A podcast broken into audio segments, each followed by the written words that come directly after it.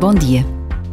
Ser firme na educação dos filhos é um desafio diário que exige determinação, paciência e esperança. Precisamos da firmeza que não diz uma coisa hoje e outra amanhã. Precisamos da paciência que aceita fragilidades sem se deixar irritar. Precisamos da esperança, porque desconhecemos a capacidade que cada filho tem dentro de si para crescer, para se superar.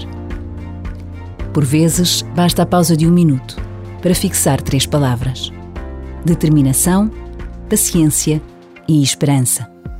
E não estamos sós. Deus está conosco.